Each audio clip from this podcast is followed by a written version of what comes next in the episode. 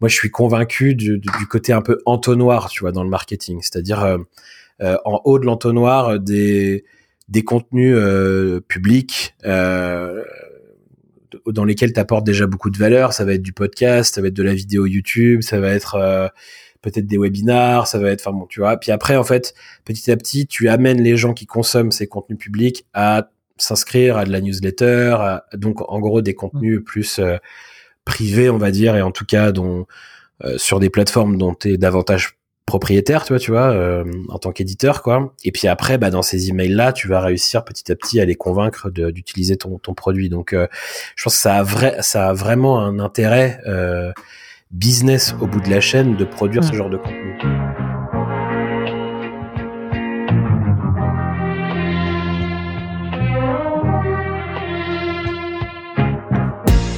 Bienvenue dans SaaS Club, le podcast qui vous emmène dans les coulisses d'un acteur du logiciel. Je m'appelle Eric Seclet et je suis ancien banquier d'affaires passionné par la tech. Mon but, c'est de vous partager des recettes pour créer, gérer et scaler un SaaS. Et pour ça, je vous apporte sur un plateau les meilleurs conseils et retours d'expérience de CEO à répliquer dans votre business.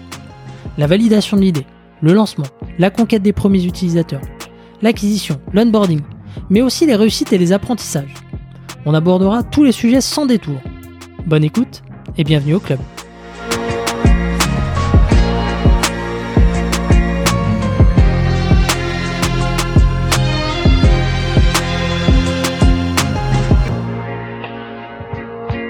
Salut Simon, bienvenue dans le podcast. Merci, salut Eric. Merci beaucoup de m'avoir invité. Ben, c'est, un plaisir. Euh, écoute Simon, euh, je crois que je t'avais contacté sur LinkedIn pour, pour demander, pour te proposer de, passer dans le podcast. Tu as répondu extrêmement rapidement. c'est, toujours bon bah, signe on est encore une boîte jeune, donc euh, on est toujours ravi et honoré quand on nous propose de participer à ce genre de choses. Donc effectivement, j'avais répondu vite. Ouais. Top. Bah Simon, donc tu es euh, le, cofondateur de, de, Scrib. Alors moi, de ce que j'en comprends, hein, tu me diras si, si je dis pas trop de bêtises, euh, Scrib c'est une solution de, customer feedback in-app. c'est à peu près ça ou, je me plante? Non, non, c'est exactement ça. Euh, effectivement, on est un outil qui est plutôt destiné aux éditeurs de SaaS, euh, justement, qui va leur permettre de transformer les feedbacks utilisateurs qu'ils collectent en euh, meilleure prise de décision, notamment pour euh, faire évoluer leurs produits. Donc concrètement, ce que ça veut dire, c'est qu'on va euh, déployer dans leur outil des micro-surveys après des moments clés de l'usage de leurs produits. Alors ça peut être soit effectivement du SaaS, également des applications mobiles. on va leur permettre du coup d'aller collecter un maximum de retours de la part de leurs utilisateurs et d'analyser l'ensemble de ces retours pour bah, identifier euh, les attentes euh, de leurs utilisateurs, euh, leur niveau de satisfaction, identifier les prochains sujets sur lesquels ils devraient travailler, comment est-ce qu'ils peuvent améliorer leurs produits, leur expérience. Donc nous, c'est c'est surtout ça qu'on accompagne nos, nos clients aujourd'hui, quoi. Ok, bon, c'est le nerf de la guerre, hein, le feedback client, euh, quels que soient les, les, les, corps de métier, je dirais, dans, chez un éditeur, hein, product, market, euh, sales. Euh, donc, euh, super, hâte de, hâte de voir comment tu as construit tout ça. Donc, tu t'es lancé récemment, hein, en 2020, c'est ça? Exactement. Ouais, ouais. Euh, la page était blanche euh, en avril 2020 et euh, notre tout premier MVP, vraiment la toute première version un peu de test du produit, date de août 2020. Donc c'est c'est encore assez récent, ouais. ouais. Ok. Et malgré tout, hein, tu as, déjà des, des, des, super références. En tout cas, quand, quand je regarde ton site, je vois Nespresso, Legal, Legal Start, Taipei. donc ça a l'air de de bien prendre. Euh, tout ça avec une, euh, ouais, un peu moins de 10 personnes euh, dans, dans, dans l'équipe aujourd'hui, c'est ça? Mmh ouais, exactement. Bah ouais, en, en, un an, grosso modo, et puis et puis là, on est sept aujourd'hui. Effectivement, on est super content de pouvoir ouais, travailler avec des marques. Enfin, le, le cœur de nos clients, c'est des éditeurs SaaS, éditeurs, tu vois, dans le cœur de métier est la tech. on arrive de plus en plus aussi sur des applications mobiles, donc un peu plus grand public. Et puis on, on, fait aussi, on va dire, quelques tests entre guillemets avec des gens qui sont un peu plus dans l'univers du retail et du e-commerce, avec, comme tu le disais, des gens comme Nespresso Jaffi. Euh, mais euh, mais ouais, on est on est super content de, de pouvoir travailler avec des boîtes comme ça. Je, je pense que c'est euh, une preuve que on a touché du doigt à quelque chose d'important pour eux et avec une une réponse un peu différente de ce qu'on trouve habituellement sur le marché et qui leur est utile quoi. J'espère que c'est ça. ouais, bah top, on, on, va creuser, hein, t'en fais pas. Peut-être avant de, de, parler un peu plus de, de Scribe, en tout cas d'aller dans les détails, est-ce que tu peux te présenter? Parce que tu as eu un parcours assez riche avant, hein, c'est pas ta première boîte. Non, effectivement, c'est pas la première, euh, c'est c'est la deuxième. J'en avais déjà euh, cofondé une en 2013 qui s'appelait Bringer et on faisait un, un SaaS de gestion des conversations sur les réseaux sociaux. Donc nos clients c'était euh, des directions marketing en fait de grandes boîtes françaises. On travaillait avec BNP Paribas, Sodebo, Alstom, Lagardère. Voilà, c'était un peu nos clients. Notre premier client à l'époque, je, je, sais pas si tu te souviens de ça, mais c'était ça avait été Carambar. Tu te souviens, ils avaient mené une ah grande campagne en disant on arrête les blague. Mmh. Et en fait, euh, c'était euh, c'était c'était c'était une blague. en tout cas, ça avait fait un, un, joli buzz et c'était euh, c'était notre tout premier client. Et ça nous a pas mal aidé après à, à développer l'activité. Ça, cette boîte-là, elle a été rachetée par iAdvise, mmh. qui est un, aussi un éditeur SaaS, le leader européen du marketing conversationnel. Euh, et donc dans cette boîte là, moi j'ai euh, j'y suis resté cinq ans. J'ai occupé des fonctions produits, product manager et product marketing manager ensuite. Mhm. Et donc j'en suis parti euh, tout début 2020 pour cofonder Scribe, là aussi où j'occupe euh, la fonction produit et, et, et j'ai cofondé ça donc avec euh, Michael et Samuel, mes, mes deux associés. Quoi. Ok, très bien. Et, alors, peut-être, euh, je, je, fais une petite aparté. Euh, tu es resté 5 ans dans la boîte euh, qui, qui t'a racheté. C'est quand, même, c'est quand même assez long. c'était quoi? C'était une volonté pour toi de, de, voir un peu comment ça allait grandir Parce que généralement, c'est quoi? C'est un bah, an, deux ans, et puis après, les founders, ils partent. Alors euh, souvent effectivement les founders restent deux ans et ils partent parce qu'ils ont euh, une clause d'earn-out, euh, ce qui veut dire que tu dans le au moment du rachat on te demande de rester deux ans et tu le rachat est réellement validé et concrètement tu touches ton argent qu'après ces deux ans-là. Nous on n'avait pas cette clause-là. J'aurais pu partir le lendemain matin après le rachat, tu vois, mais moi je suis arrivé chez iAdvise, il y avait une soixantaine de personnes. J'en suis reparti, il y avait 250 personnes, quelque chose comme ça. Donc c'était une aventure euh, assez géniale euh, dans un univers, euh, tu vois. Conversationnel, social media, etc. Donc c'est un univers dans lequel il se passait plein de choses. Moi j'étais hyper content de, de, pouvoir travailler sur tout ça. Enfin, je je je, je voyais pas d'autres industries, tu vois, à ce mmh. moment-là qui qui, qui, qui pouvaient m'attirer autant que celle du conversationnel. Donc puisque ça a été voilà une super aventure et que je travaillais sur un produit leader en Europe dans une industrie qui m'intéressait énormément, j'ai pas eu envie de partir. Euh, et puis au bout de cinq ans, euh, pour le coup, après avoir fait un peu le tour euh, de, de, de mon rôle et de et des missions que j'avais pu avoir et le, le la fibre entrepreneuriale m'ayant rattrapé, mhm. je me suis dit ok, c'est le moment de c'est le moment de partir et de retenter quelque chose quoi. Alors ok, tu dis c'est le moment de, de, de repartir. À, ce moment-là, tu vois, tu as, déjà une idée, tu as ouais, as une intuition, c'est c'est quoi? Alors en fait, euh, au moment où on part euh, avec euh, Michael, qui on, s'est rencontré chez iAdvise aussi. Mhm. lui, avant de travailler chez iAdvise, il avait travaillé sept ans chez Facebook. On, on, a on a travaillé sur pas mal de projets ensemble chez iAdvise et en parallèle de notre job, on avait lancé un petit side project sur Messenger. Mhm. qui fonctionnait très bien. en gros, c'était rien à voir avec l'univers du SaaS, mais on avait lancé un média dans Messenger. Même principe un peu qu'une newsletter, tu vois, My Little Paris, ce genre de choses, mais au lieu de recevoir tes contenus par email, tu les recevais dans Messenger. Marchait bien, euh, le modèle était très simple, hein, c'était un modèle publicitaire, euh, on vendait des contenus, euh, enfin des, espaces publicitaires finalement dans notre média, quoi. Mhm. Et on, on avait atteint un peu plus d'un million d'abonnés, de, ouais, de manière complètement organique et tout, donc donc c'était top. Et en fait, on s'est dit voilà, on avait donc lui était déjà reparti de chez iAdvise, moi j'y étais encore. Euh, tous les deux au même moment, on on était arrivé à un point où on avait envie de un peu de passer à autre chose. Et comme ce side project fonctionnait bien, on s'est dit ok, on va on va se concentrer là-dessus. Et en fait, quelques mois après, trois trois mois après, il y a, y, a, deux choses qui, qui ont eu lieu. Euh, Messenger a un peu changé ses règles du jeu au niveau de ce qu'on avait le droit de faire ou pas avec ses API. Mhm. Et, euh, et, en gros, pour continuer, euh, pour schématiser, continuer à envoyer notre newsletter, il aurait fallu qu'on paye tous les jours pour mhm. pouvoir retoucher nos abonnés. Et à, quand à un million d'abonnés, c'était des montants qui étaient hyper importants tous les jours. Quoi. Mhm. Ça, c'est le premier truc. Et le deuxième truc, je sais pas si tu en as entendu parler, mais il y a eu une sorte de pandémie mondiale et qui, en fait, à ce moment-là, aussi au début, hein, vraiment sur les, les premières semaines du premier confinement, euh, tout le monde, euh, toutes les entreprises avaient un peu stoppé leurs investissements, notamment sur des choses un peu entre guillemets expérimentales comme ce qu'on pouvait faire, parce que c'était quand même euh, relativement nouveau. Tu vois, il n'y avait pas des millions de médias sur Messenger, et, du coup, on s'est retrouvé avec plus de difficultés à convaincre nos clients de, de tester finalement des formats publicitaires innovants, conversationnels avec nous, quoi. Mmh. Donc c'est à ce moment-là, tu vois, qu'on s'est dit ok, euh, bon le modèle est, est, est complètement euh, chamboulé, euh, il faut certainement qu'on reparte d'une page blanche. Et, et donc c'est ce qu'on a fait. Et donc on a euh, fait ce qu'on appelle dans, dans la startup nation euh, un pivot.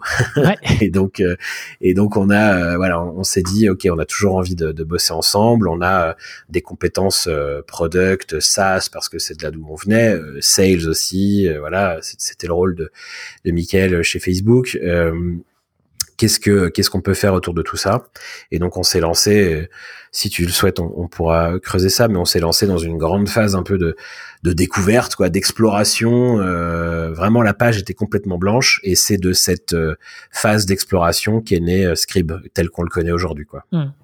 Ouais, bah, alors peut-être juste avant de rentrer dans, dans cette phase d'exploration, euh, est-ce qu'on peut revenir rapidement Tu vois, tu as, commencé à brosser le tableau de, script pour qu'on comprenne bien. C'est quoi un peu les use cases? Parce que quand je vais sur ton site, tu as des. Euh, T'as du, euh, as des angles où tu parles de, de, mesurer le NPS, mais il y a aussi d'autres, euh, d'autres use cases possibles. Est-ce que tu peux nous en parler, s'il te plaît?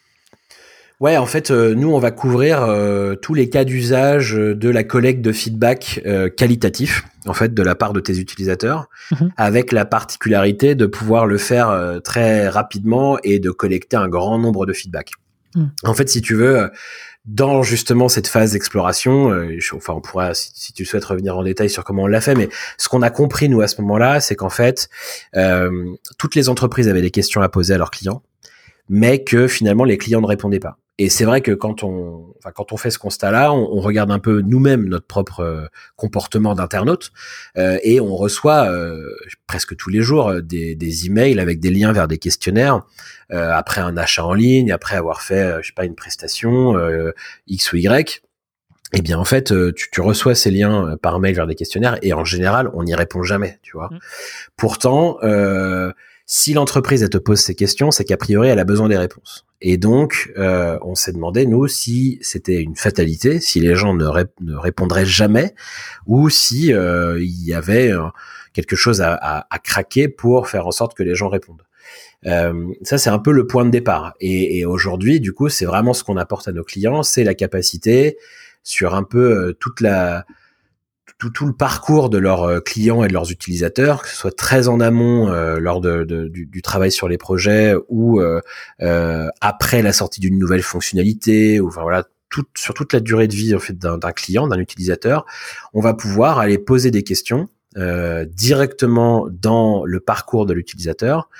On va avoir des taux de réponse qui pour le coup sont hyper élevés parce qu'on a vraiment travaillé sur l'expérience des répondants. Pour donner un mhm. ordre d'idée, un formulaire que tu envoies par mail, ça a 8% de réponse en moyenne. Nous, en moyenne, nos taux de réponse sont plutôt autour de 60%. tu vois, il y a un écart. Ils sont, de 60% parce que c'est in-app et parce qu'il y a une expérience euh, extraordinaire ou est-ce qu'il y a d'autres éléments qui justifient euh, ce gap? En fait, nous, c'est le premier point sur lequel on a travaillé, c'est euh, comment est-ce qu'on peut radicalement changer l'expérience du répondant. Notre passé conversationnel et social média a fait que finalement, on s'est beaucoup inspiré de ça euh, pour euh, refondre complètement l'expérience des, gens qui vont répondre aux questions. Et, euh, et nous, notre vraiment nos, nos modèles, ça n'a pas été les autres outils de questionnaire, parce qu'il y en a plein d'autres, euh, mhm. qui, mais qui se ressemblent un peu tous.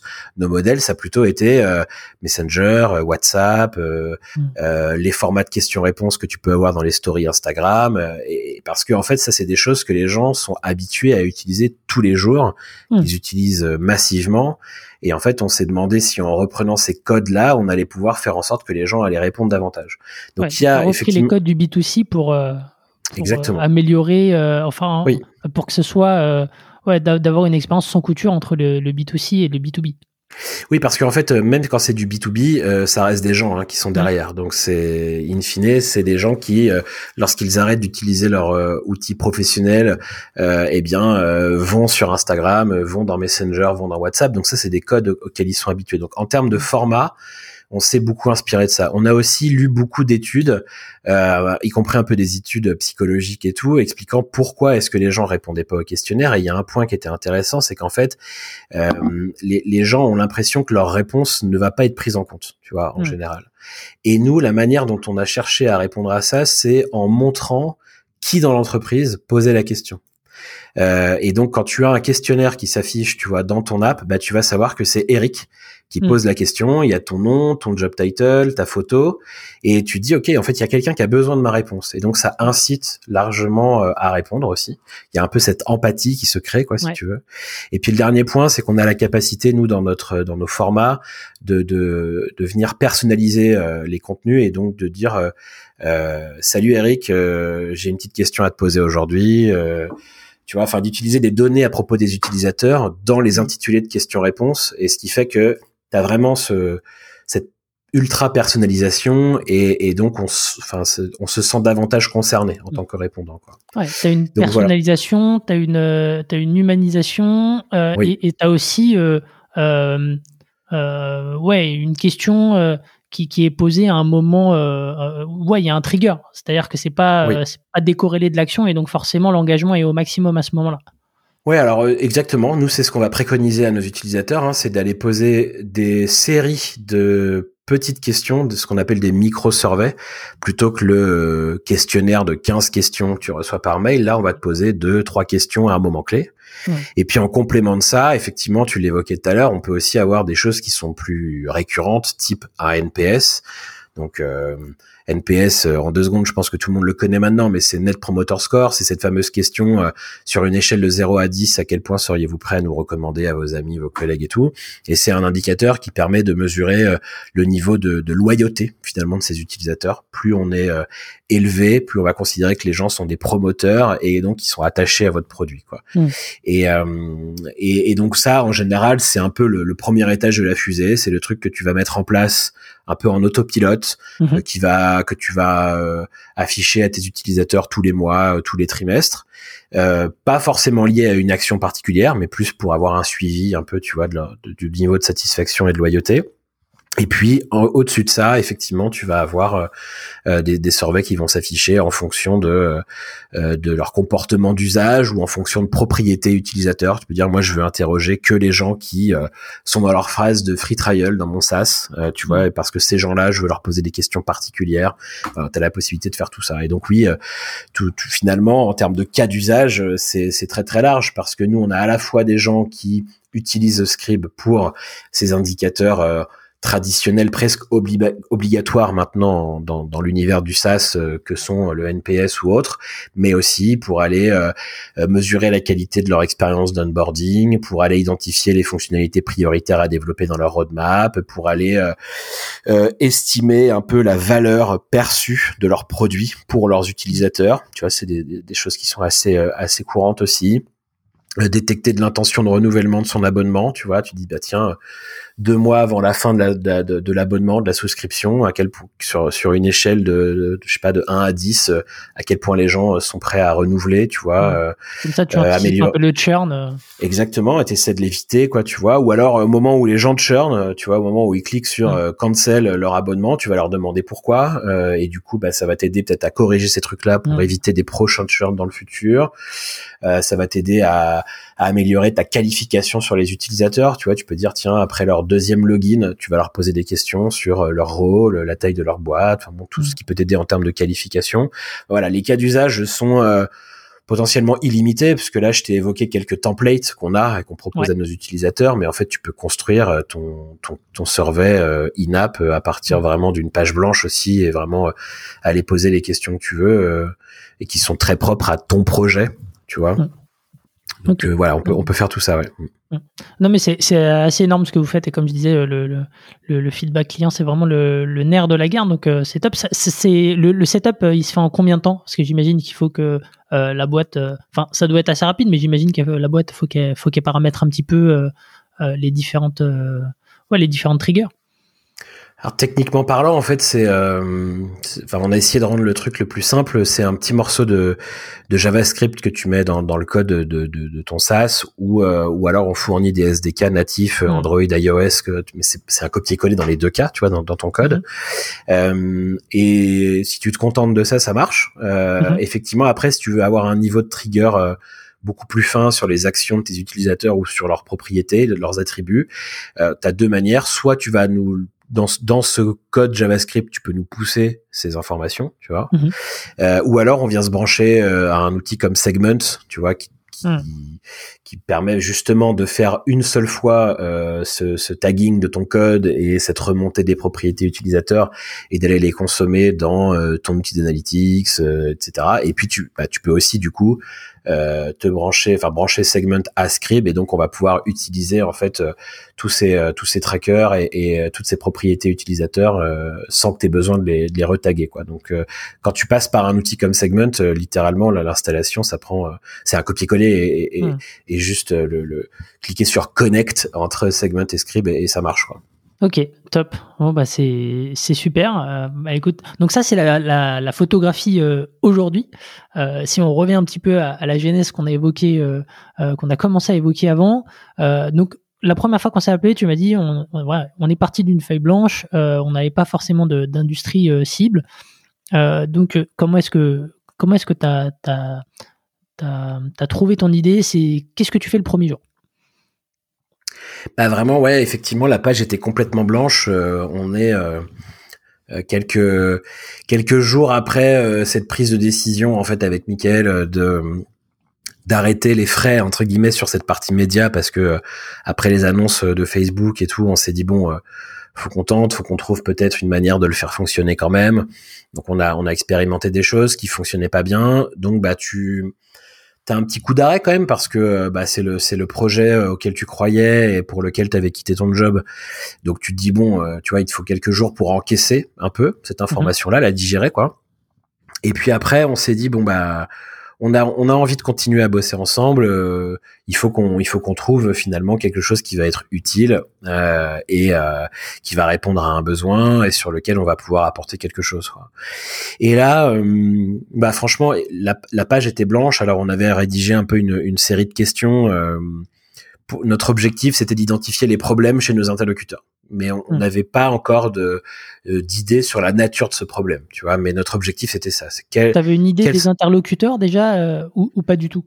Bah, en fait, euh, oui et non. C'est-à-dire qu'on a on a à la fois été chercher des gens qu'on connaissait plus ou moins bien, tu vois, dans notre réseau, mhm. euh, qu'on a sollicité en disant voilà, on, on, se pose des questions pour la suite euh, de, de l'entreprise. Est-ce que tu aurais 30 minutes pour parler avec nous nos messages étaient toujours un peu les mêmes. C'était euh, T'inquiète pas, j'ai rien à te vendre, parce que c'était vrai, j'avais absolument rien d'autre qu'une page blanche. T'inquiète pas, j'ai rien à te vendre, j'ai juste envie d'échanger avec toi et de comprendre euh, tes problématiques, quoi. Mhm. Euh, et, donc oui, on a on a pas mal sollicité notre réseau, mais aussi des boîtes avec qui on avait envie d'échanger, même si on les connaissait pas. Mhm. L'avantage qu'on a eu, c'est qu'on a fait ça en plein premier confinement. Euh, je, dois avouer qu'on fait partie des gens qui en ont plutôt bénéficié dans le sens où euh, les gens en face de nous étaient euh, disponibles. Tu vois, ils étaient plus pris dans euh, euh, des réunions sur réunions sur réunions. Il y a le, premier confinement, ça paraît loin maintenant, mais c'était quand même une sorte de moment un peu de flottement. tu vois, aujourd'hui, même si les gens continuent pour certains à travailler en télétravail, on, dans ces cas-là, on, on a retrouvé notre rythme de réunion et de visio qui s'enchaînent, etc. Mais en fait, euh, sur le mois de, de mars, avril 2020, euh, il y avait un peu de flottement, quoi. Tu vois, il y avait en plus euh, pour les gens qui ont des enfants, les enfants étaient à la maison, les écoles étaient fermées, donc tu vois, il y avait une organisation qui était complètement différente. Et nous, on a plutôt profité, profité de ça parce que voilà, les gens avaient cette demi-heure à nous accorder plus facilement qu'en temps normal, je pense. Et euh, et du coup, euh, voilà, on, on, avait des, des, échanges, euh, mais comme je suis en train d'avoir avec toi finalement, tu vois. Alors nous, on avait encore une fois une, une trame. je pense qu'on avait rédigé une vingtaine de questions, mais pour essayer, voilà, de bien comprendre les problèmes qu'ils pouvaient rencontrer et d'essayer d'évaluer l'importance de ces problèmes. Tu vois, à quel point est-ce que c'était bon la petite épine dans le pied ou euh, le, vrai truc euh, vraiment euh, handicapant, tu vois, pour eux dans leur quotidien professionnel, quoi.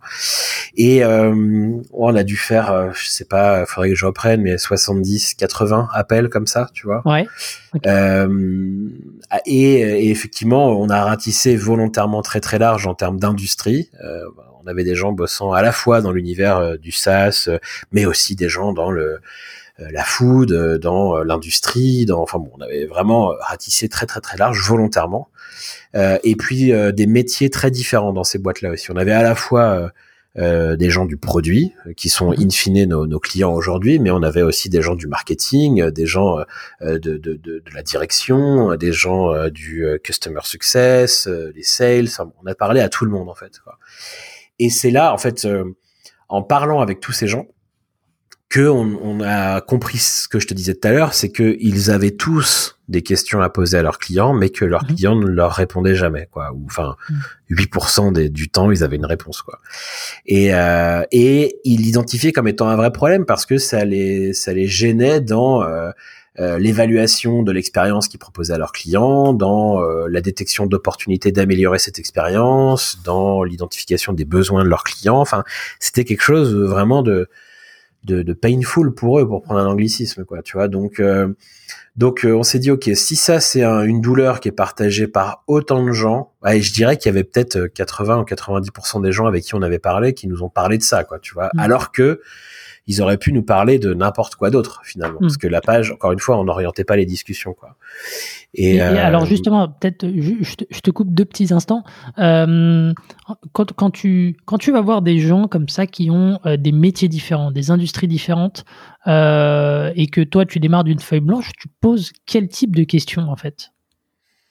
Pour avoir pour aboutir en fait à ce à ce retour qui est assez unanime c'est j'ai des problèmes avec mes clients enfin à communiquer avec mes clients bah, en fait, on, posait un peu, euh, il y avait un peu trois étapes finalement dans, dans, la, dans, dans les questions, dans les interviews qu'on pouvait mener. C'était déjà euh, la première étape, on avait envie de bien comprendre leur métier, euh, tu vois, donc qui ils sont, euh, qu'est-ce qu'ils faisaient dans la boîte, en quoi ça consistait réellement, enfin voilà, ce genre de choses. Mhm.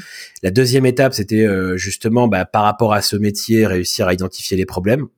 Et en fait, il y a, y a, des questions qui peuvent paraître un peu bateau comme ça, mais qui en réalité euh, te permettent de, euh, de détecter des choses très très concrètes et, et importantes pour les gens, de, du type euh, ok qu'est-ce qui t'empêche de dormir la nuit si tu avais une baguette magique là qu'est-ce que tu changerais tout de suite dans ton métier? Enfin tu vois c'est des, des, des, questions comme ça qui sont volontairement très générales très ouvertes. Mm-hmm. mais justement si tu poses dix fois la question si tu avais une baguette magique qu'est-ce que tu changerais à 10 personnes différentes et que tu en as 8 sur 10 qui te font la même réponse, enfin une réponse autour du même sujet, tu dis ok là j'ai identifié quand même un sujet et ils, m'en parlent tous alors qu'ils auraient pu me parler de complètement autre chose quoi, tu vois. Hmm. Donc euh, donc voilà et puis la troisième phase un peu c'était bah on essayait de creuser ça, tu vois. Euh, euh, est-ce qu'ils ont déjà essayé des outils pour essayer de résoudre ce problème? Est-ce que est-ce qu'ils ont estimé le coût euh, de ce problème chez eux, tu vois, enfin mm. ce, genre de choses pour dire ok, tu me parles de, de ce problème, mais mais essayer de d'évaluer l'importance du problème en fait chez eux et, et, les solutions qu'ils ont déjà essayé, euh, le niveau d'équipement euh, autour de cette solution et en fait typiquement nous sur le sujet de la collecte de feedback. Euh, je veux dire que le taux d'équipement il est peut-être de 100%. Quoi, tu vois, mm. toutes les boîtes, elles, elles sont équipées. Euh, et en fait, euh, enfin, parce que tu vois, on a, allez, le, on va dire, euh, toutes les boîtes, elles ont un Google Form quelque part, tu vois, où elles ont utilisé parfois un Typeform. Et mm. euh, bon, aujourd'hui, on va pas du tout considérer qu'on est des concurrents de ces gens-là, mais n'empêche que ça fait partie du grand, grand univers de la collecte de feedback. Ouais, mm. voilà. Ouais. Mm. Donc le taux d'équipement, il est de 100%. Et euh, et malgré ça, euh, bah, on avait, je te dis, ouais. Une très très grande majorité des gens qui continuaient à nous dire que c'était un problème et que les gens, malgré leur niveau d'équipement, que leurs clients ne, les ne leur répondaient pas en fait. Quoi. Donc on s'est dit ok, euh, ils nous parlent tous de ça, euh, ils sont équipés mais pas contents de leur équipement, donc il y a une opportunité de remplacement, tu vois, de cet équipement. Mhm. Euh, ça vaut le coup peut-être de le creuser quoi. c'est le c'est le début de nous après de notre réflexion sur comment est-ce qu'on peut répondre à ce problème de du très très faible taux de réponse qui est constaté habituellement chez dans, dans les entreprises quoi. Ouais, alors justement, bah, comment est-ce que derrière tu, euh, tu tacles le problème? Parce que tu as identifié un pain, ok, mais, mais ensuite, euh, euh, bah, il faut trouver le, le, moyen d'attaquer le problème par le, par le bon bout, que ça parle à un maximum de, de personnes. Donc, qu'est-ce qui hmm. se passe après ce questionnaire? Je crois que même l'objectif c'est pas de d'attaquer le problème par le bon bout. L'objectif c'est de résoudre le problème tu vois, mm. et, et, et, de et donc euh, effectivement à partir de ce moment-là, notre objectif c'est de de réussir à prouver qu'on est que c'était pas une fatalité ce faible taux de réponse, tu vois. Notre objectif c'était pas encore euh, de euh, je sais pas de générer du MRR ou ce genre de choses. À ce moment-là, notre objectif c'est est-ce qu'il est possible parce que la totalité du marché a les mêmes moyennes de taux de réponse, tu vois, parce que on demandait hein, du coup les chiffres à nos clients et peu importe l'outil qu'ils utilisaient, ils avaient toujours en moyenne 8% de taux de réponse quand ils envoyaient le survey par mail et en moyenne 12% quand ça se passait in-app. Euh, on s'est dit ok, est-ce que c'est une fatalité? Est-ce qu'on peut pas aller au-delà? Et du coup, bah, ça sert à rien de creuser plus loin ce problème ou est-ce qu'il y a quelque chose à, faire et est-ce qu'on est capable en fait de d'aller au-dessus de ça quoi? Et, euh, et du coup, ce qu'on fait à ce moment-là, nous, c'est de se dire, bah, enfin, là, là, on a l'intuition que euh, l'ADN social média et conversationnel qu'on a, qui est du coup euh, quelque chose de différent qu'on pourrait apporter à ce marché, on a l'intuition que ça pourrait être la réponse. On n'a pas de certitude à ce moment-là, mais on a l'intuition. Et donc, on commence à euh, faire des maquettes, mais ça même, ça peut pas, on peut même pas appeler ça des maquettes, mais c'est plus, c'est plus du une forme de wireframe un peu, et de se dire bah voilà grosso modo ce que ça pourrait rendre en fait sur un site web ou dans dans une application mobile. Mais tu vois on l'a fait euh, euh, dans Keynote tu vois le, le, PowerPoint mm. de Mac. En gros on a fait un screenshot d'un site d'une des entreprises avec qui on avait parlé. Et puis on a euh, assemblé des emojis des enfin tu vois des blocs sur lesquels on met un peu d'ombre machin on a dit bah voilà en fait sur votre site il pourrait y avoir un petit module qui apparaît comme ça et au lieu de demander un score, euh, bah en fait on pourrait euh, mettre un emoji qui est euh, un code en fait aujourd'hui, voilà auquel les gens sont hmm. habitués. Et, et, donc on est retourné avec ce truc très moche, mais qui, qui était finalement le, le concept qu'on avait en tête. On est retourné voir certaines des, des, boîtes avec qui on avait parlé en disant bah voilà, c'est pas très concret encore, mais voilà ce que ça nous a évoqué. Qu'est-ce que t'en penses, quoi Et euh, l'accueil a été assez positif en disant ah ouais, c'est effectivement c'est c'est hyper original. On a on n'a pas du tout testé ce genre de truc. Ça peut valoir le mhm. coup de de l'essayer. Et donc une fois qu'on a eu cette validation là euh, de, de du grand concept. Là, on a travaillé avec une, une designeuse euh, pour euh, produire des éléments d'interface euh, beaucoup plus concrets et, et, et, enfin, je veux dire, euh, les, les, éléments d'interface qu'on allait intégrer demain pour de vrai, quoi. Mm. Et pareil, on est retourné faire valider ça en disant ok, bah vous vous souvenez le concept qu'on vous avait présenté, euh, on, a retravaillé dessus et voilà en, vrai voilà à quoi ça va ressembler pour euh, pour en fait pour essayer d'être le plus itératif possible parce que si on prenait une direction euh, complètement euh, décalé de ce euh, de ce que les boîtes étaient prêtes à faire. tu vois, on aurait perdu notre mm. temps. Donc, on voulait pas nous faire une ligne de code avant de nous être assuré que en fait, on allait partir dans la bonne direction et que des boîtes étaient prêtes à nous suivre, au moins sur une phase d'expérimentation gratuite. Tu vois, encore une fois, il n'était pas question d'argent du tout à ce moment-là, mais voilà. Donc, quand on avait validé ça, là, on, on s'est mis à développer notre MVP, qui était, enfin qui était vraiment euh, genre deux ou trois premiers formats de questions-réponses, euh, aucune interface d'administration euh, pour créer les surveys, aucune mhm. interface de de reporting, mais juste on voulait craquer le premier truc qui est est-ce que les gens sont prêts à répondre ou pas? Ouais. Donc à ce moment-là, on s'est tapé nous toute la configuration, on s'est tapé tous les reporting à la main, on y a passé des, des jours et des jours, mais parce que le, le c'était pas ça qu'on cherchait à vérifier. Ce qu'on cherchait à vérifier, c'est est-ce que les gens sont prêts à répondre. Et euh, et en fait, euh, bah, on a été hyper. Donc on a lancé du coup, tu vois, je te disais tout à l'heure la phase de de d'interview euh, d'exploration, c'est avril-mai 2020. Ok. Euh, on fait les maquettes avec la designeuse genre en juin, tu vois, quelque chose mhm. comme ça. On valide tout ça en juillet, début juillet. On code et puis le premier MVP live sur un site web c'est euh, deuxième quinzaine d'août 2020 quoi tu vois donc quelques quelques semaines après quoi. Et euh, et là euh, bon bon tu as une forme d'appréhension parce que tu est-ce que l'intuition que j'ai eue elle elle va se révéler juste ou pas? Est-ce que on va réussir à à améliorer cette taux de réponse? Mhm. euh, et là les résultats sont euh, au-delà de nos attentes euh, parce que bah, on passe euh, je crois qu'on fait un, on fait un test sur euh, le site du FC Nantes et on est à 87% de, de, taux de réponse c'est énorme ouais, 87 et ils étaient à combien avant? euh, ils étaient bah en fait les, moyennes hein, tu vois et dans la moyenne 8 12 moyenne hein, ouais exactement ouais, ouais, et on se dit bon c'est exceptionnel, c'est largement au-dessus de ce qu'on imaginait.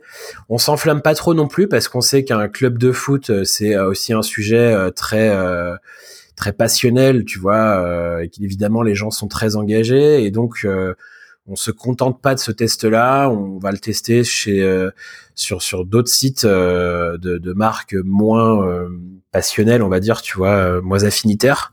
Mhm. et en fait, les taux de réponse sont pareil, 60, 70%. On se dit ok, bah en fait, quand tu quand tu changes la manière dont tu poses la question aux gens, ils te répondent ce n'est pas une fatalité les, les, faibles taux de réponse. Quoi.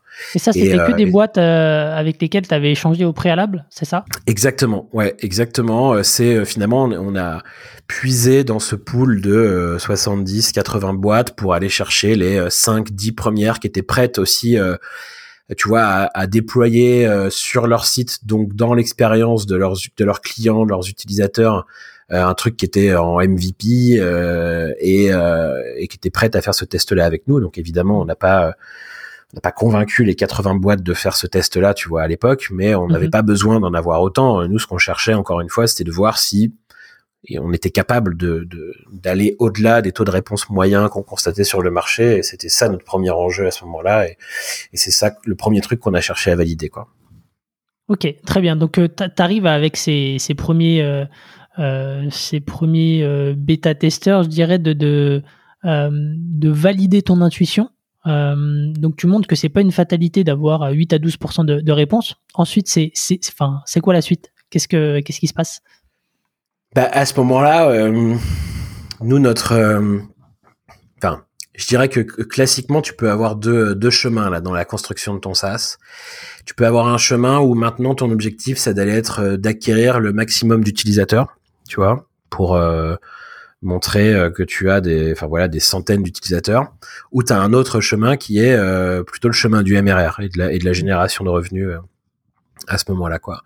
Nous, culturellement, on a plutôt choisi le deuxième chemin, tu vois, mhm. parce que parce qu'on vient de l'univers SaaS B2B et que voilà, on est on est culturellement, je dirais plus plus habitué à ça. donc en fait, notre, notre question à ce moment-là, c'est quel est le modèle économique mhm.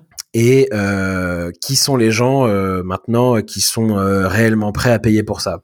Cette mhm. question peut paraître surprenante à ce stade, mais en fait, en gros, dans les, comme je disais, dans les 80 boîtes à qui on a parlé, en fait, on a parlé avec des tas d'industries différentes et des tas de métiers différents dans ces boîtes.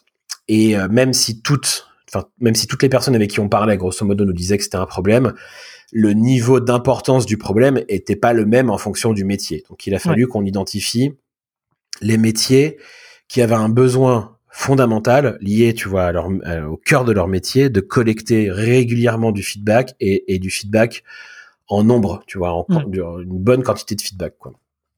Et, euh, et donc c'est à partir de, de ces réflexions-là que typiquement on a on a arrêté de de trop travailler avec les gens de l'e-commerce parce que euh, le, le, le dans enfin quand tu es un e-commerçant en fait ton objectif c'est d'augmenter ton taux de conversion et d'augmenter mhm. le panier moyen euh, de tes mhm. conversions et en fait euh, la collecte de feedback n'a qu'un impact indirect sur tout ça c'est-à-dire que oui mhm. en posant des questions à tes clients dans leur parcours tu vas peut-être identifier qu'il y a des contenus manquants sur ton site, qu'il y a des choses que tu peux améliorer dans l'expérience, mais après, le temps que tu appliques ces modifications et que tu constates les impacts business, tu vois, taux de conversion, panier moyen, c'est long.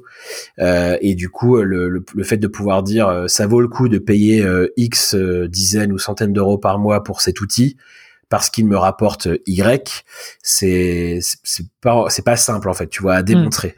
Euh, et donc, c'est à partir de ce moment-là où on s'est dit, bah, finalement, les équipes qui ont le plus besoin d'avoir un feedback en continu de la part de leurs utilisateurs, de leurs clients, ce sont les équipes produits dans les boîtes SaaS ou mobiles, parce que c'est au cœur de leur métier finalement d'avoir de, euh, un flow comme ça continu de, de retour pour améliorer leurs produits, leur roadmap, etc. Donc c'est à ce moment-là qu'on fait le, nous un, un, focus en fait sur ces équipes, parce que et ça nous permet aussi de de concentrer nos efforts, tu vois, de de marketing, de, de démarchage euh, sur euh, euh, enfin je veux dire une cible en fait qui est bien identifiée quoi pour le coup c'est c'est aussi plus simple pour nous donc c'est tu vois à ce moment-là donc hmm. on comme on a validé qu'on était capable de d'avoir beaucoup plus de réponses bah on commence techniquement à bosser sur plutôt la partie euh, administration, configuration des serveurs, reporting.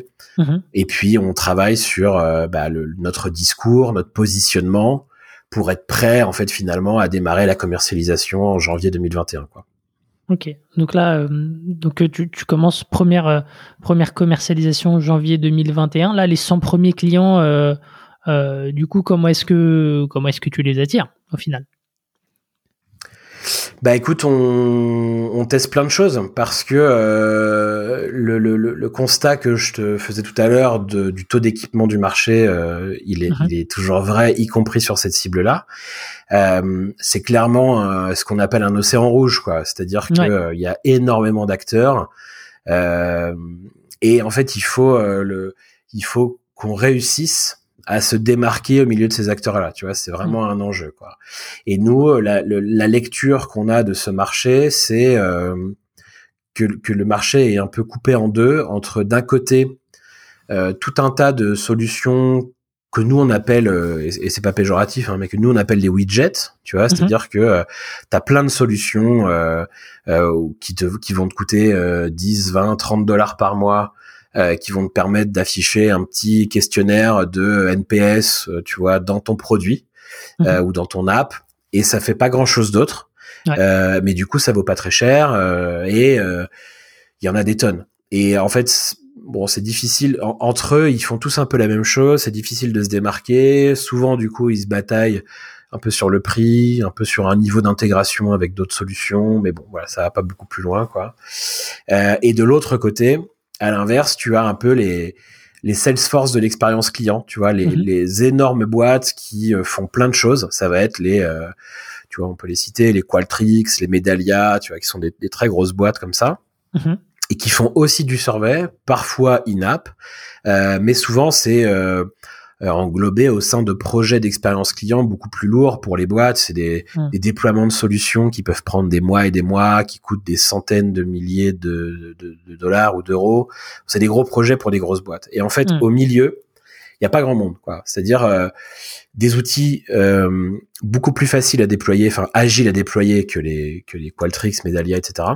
Hmm. Mais qui en même temps t'apportent beaucoup plus de valeur que euh, du widget de NPS. quoi. Tu vois et, du coup, nous, on se dit euh, c'est là-dessus qu'il faut qu'on se positionne, euh, qu'il faut qu'on qu'on mise et qu'on et qu'on essaye de se démarquer pour être euh, pour être identifié que tu vois comme étant une solution qui apporte de la valeur et que je vais pouvoir déployer euh, facilement et et donc autour de ce constat et de de ce positionnement qu'on souhaite avoir bah là on teste pas mal pas mal d'approches tu vois en termes de de go to market et de et de construction de notre marque quoi Ok, très bien. Euh, bah, est-ce que euh, tu, peux détailler un petit peu les, tests que tu as fait justement pour avoir ces 100 premiers clients et, surtout pour essayer de te démarquer de, des solutions existantes qui étaient utilisées par, par ta cible? Alors, ce L'un ne va pas sans l'autre, effectivement. C'est-à-dire que si on veut acquérir euh, ces 100 premiers clients, comme tu dis, euh, je, il faut forcément que ton produit, en fait, il se démarque euh, et que, tu, que tu sortes un peu de cet océan rouge. Et donc, euh, euh, alors déjà, nous, on avait un premier avantage, c'était nos formats, nos formats de survey qui sont radicalement différents de ce que tu peux trouver chez la concurrence. Hmm. Enfin voilà, c'est clairement aujourd'hui notre élément de différenciation numéro un, qui entraîne un élément de différenciation numéro deux, qui sont nos taux de réponse. Hmm. Euh, et voilà, on est au-dessus de la moyenne du marché, enfin clairement au-dessus quoi. Et ça, c'est pas une fin en soi, mais le fait de, de collecter beaucoup plus de feedback te permet d'avoir des feedbacks qui, in fine, sont de meilleure qualité parce qu'ils sont davantage représentatifs de ce que pensent euh, tes utilisateurs. Tu vois, si hmm. tu as 12% des gens qui te répondent, ça veut dire que tu as 88% des gens qui répondent pas à tes questions. Et donc les 12%, tu peux pas t'assurer qu'ils sont représentatifs de ce que vont penser les 88 autres pourcents. Hmm. tu vois. Quand tu as 60% ou 70% de réponses, 87% comme le FC Nantes de réponses, bon là tu te dis ok, c'est quasiment tout le monde en fait qui me répond. Hmm. Donc cette réponse-là, tu prends pas de décision euh, au hasard derrière. Exactement. Tu peux avoir davantage confiance finalement dans les données dont tu mmh. disposes et, donc tu peux avoir davantage confiance euh, pour prendre des décisions derrière. C'est tout à fait ça. Quoi. Donc ça c'est notre deuxième élément de différenciation. Et puis après, on nous on a cherché à avoir une approche euh, dans, dans, dans le produit côté euh, administration, nos clients à nous si tu veux, mmh. d'analyse en fait de ces feedbacks qui soient qui soit aussi de meilleure qualité. Et donc, on va plus loin que juste euh, t'afficher ton score de NPS. On va te permettre d'aller vraiment manipuler tes données, de savoir qui t'a répondu quoi, de pouvoir aller filtrer tout ça et qu'en fait, euh, chaque feedback que tu collectes devient un levier d'action en fait pour toi mm. quoi tu vois c'est vraiment notre ambition on a encore plein de choses à faire autour de ça mais en tout cas euh, chaque brique de reporting qu'on met en place elle va dans cette direction là et puis enfin le troisième, enfin le, je sais plus à combien d'éléments je suis, mais je, crois, je crois que tu es au quatrième. Ok, bah le dernier élément en fait de différenciation, c'est aussi sur euh, les intégrations. Et euh, mm. comme on a ce focus aujourd'hui là, tu vois, sur les équipes produits, eh bien en fait on on cherche à s'intégrer le mieux possible dans leur environnement, euh, dans leur stack d'autres hmm. outils qu'ils utilisent. Et donc c'est pour ça qu'on a sorti des intégrations avec des produits comme Product Board, comme Harvester, parce pour pour aider en fait nos utilisateurs à mieux consommer les feedbacks qu'ils vont euh, collecter et, à, et, aller les pousser dans les outils qu'ils utilisent déjà au quotidien. Tu vois. Donc hmm. pour nous vraiment notre vision c'est que la donnée elle doit pas être enfermée chez Scribe. Au contraire, hmm. elle doit être autant partagée que possible pour qu'elle puisse vivre et qu'on puisse euh, actionner cette donnée-là et en faire un levier d'amélioration de son produit, de son expérience. Donc, euh, hmm. donc ça, c'est clairement pour nous un axe qui est qui est super important dans notre différenciation. Euh, c'est le premier axe, c'est notre produit qui doit, euh, enfin, notre ambition, c'est juste de faire le meilleur produit de collecte de feedback euh, du monde et celui qui sera le, le plus utile pour agir et prendre des meilleures décisions et être en capacité de les prendre plus vite, quoi. Hmm. Et puis, et puis après, bah ça, faut le faire savoir. C'est-à-dire que si tu développes, c'est la partie la plus dure. tu fais un gros travail dans ton messaging, dans ton positionnement, euh, mais ensuite derrière, il faut il faut réussir à le faire savoir au plus grand nombre. Ouais, tout à fait. Et euh, je suis pas sûr qu'on ait encore tout craqué là-dessus, parce que tu vois, la boîte, elle est encore jeune. Hein, mmh. euh, je sais pas quand les gens écouteront cet épisode, mais on l'enregistre début novembre 2021. La commercialisation, elle a démarré il y a il y a 9-10 mois, tu vois, chez nous. Donc mmh. c'est, je, je suis pas sûr qu'on ait encore tout craqué. Mais effectivement, euh, on a on a du coup testé pas mal de choses. Et quand tu, enfin, un, un des éléments clés pour nous là-dedans, c'est, enfin, allez, je dirais qu'il y en a deux. Il y a deux éléments clés. Le premier, c'est que tu, on a une forte conviction euh, chez Scribe que euh, pour que les gens t'identifient, il faut que tu leur apportes de la valeur euh, y compris si c'est pas tes clients, y compris en dehors de ton produit. Du coup, tu vois, si mais tu dois leur être utile. Hmm. Plus tu vas leur être utile, plus ils vont t'identifier et plus ils auront envie de tester ton produit. C'est un peu ça, nous, le, la conviction qu'on a, quoi. Et donc ça veut dire que bah on essaye de euh, autant que possible de participer dans les communautés produits, tu vois, d'apporter euh, les bons contenus, euh, de répondre aux questions des gens. Enfin voilà, on, on, veut être on veut être là, on veut être visible, mais comme étant des gens qui sont utiles. Hmm. Et tu vois, si tu vas sur notre blog, il y a pas mal d'articles expliquant comment je vais te donner un exemple, tu vois, comment utiliser des surveys in-app pour améliorer des taux de performance dans un tunnel. Mhm. Euh, parce que dans tous les produits, il y a des tunnels, hein, que ce soit un tunnel d'inscription, euh, un tunnel d'onboarding, un tunnel pour utiliser certaines fonctionnalités. Il y a des tunnels partout. Et en fait, euh, si tu te contentes d'un outil d'analytics, on va te dire, bah tiens, t'as t'as ton étape 3 du tunnel et performe pas, t'as 40% des gens qui, qui, quittent ton produit à ce moment-là, ok, ça va te mhm. dire ça, mais ça t'explique jamais pourquoi. Nous, notre ambition, c'est que le survey in-app va te permettre de comprendre pourquoi.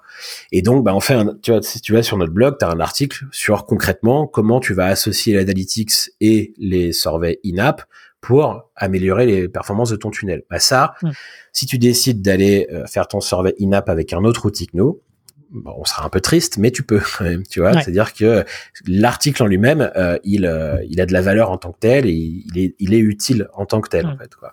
Voilà, c'est le genre de choses qu'on veut faire. C'est premier truc, c'est qu'on est vraiment convaincu que si on apporte de la valeur à, la, à, à, notre cible, à la communauté produit, euh, ça finira par payer. Et puis, et on le voit, on, on, sent les effets de, de ce truc-là. Quoi. Et le deuxième truc, c'est que. Ouais, pardon, vas-y, vas-y, continue sur le deuxième truc, ensuite je te poserai ma question. Ben, le deuxième truc, c'est que euh, c'est compliqué et enfin en tout cas ça prend du temps euh, de se construire sa propre audience euh, et, et, en même temps c'est clé, hein, tu vois, mais mais c'est long. Euh, et donc si tu veux essayer d'accélérer un peu ça, ce qu'on essaye de faire, toujours dans cet esprit de, de, de, de production de valeur et d'être utile, on essaye de, de, de, de s'associer à l'audience d'autres tu vois, mm. qui aurait déjà un peu construit cette audience. Donc, euh, par exemple, euh, nous, on a beaucoup travaillé avec nos amis de chez Harvester, euh, qui est un, voilà, un, outil pour les product managers qui leur permet de centraliser les feedbacks, de les associer un peu aux, features qu'ils ont en tête dans leurs produits pour le futur, de construire leur roadmap, etc.